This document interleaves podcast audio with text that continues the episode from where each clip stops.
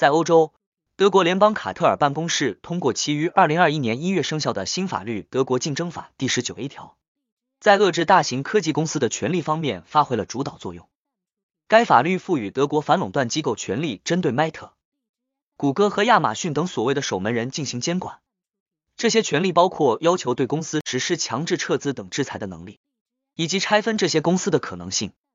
第十九 A 条法律比欧盟具有里程碑意义的反垄断立法《数字市场法》DMA 早了数年，并且对什么构成反竞争行为的规定较少，使其更加开放的应对未来尚未发生或未明确定义的反竞争行为。虽然欧盟监管机构现在才制定于十一月成为法律的数字市场法 DMA 的实施细节，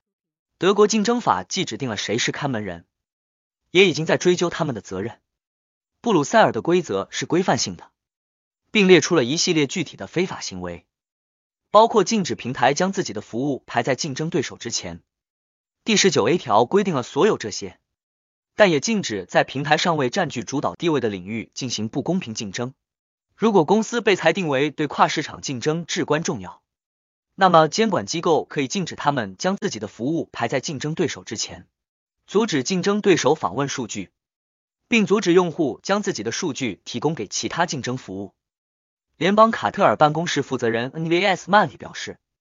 第十九 A 节的重点更多是改变公司开展业务的方式，而不是处以巨额罚款。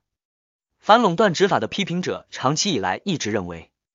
罚款只是大型科技公司开展业务的成本。